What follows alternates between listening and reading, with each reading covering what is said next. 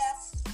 y algunas regiones del Congo y la India ocupa el lugar superior de, de la cadena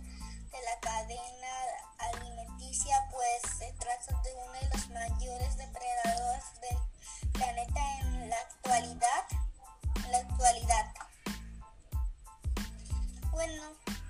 eso fue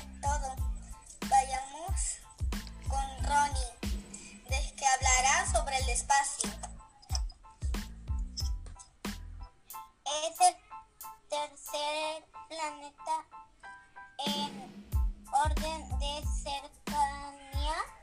al Sol y tú conoces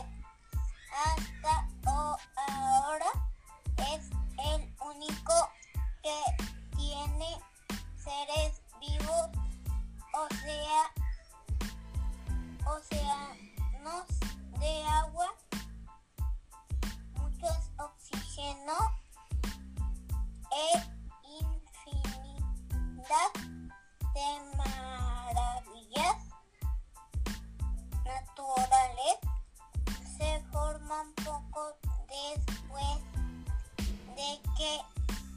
comenzó a formar el sol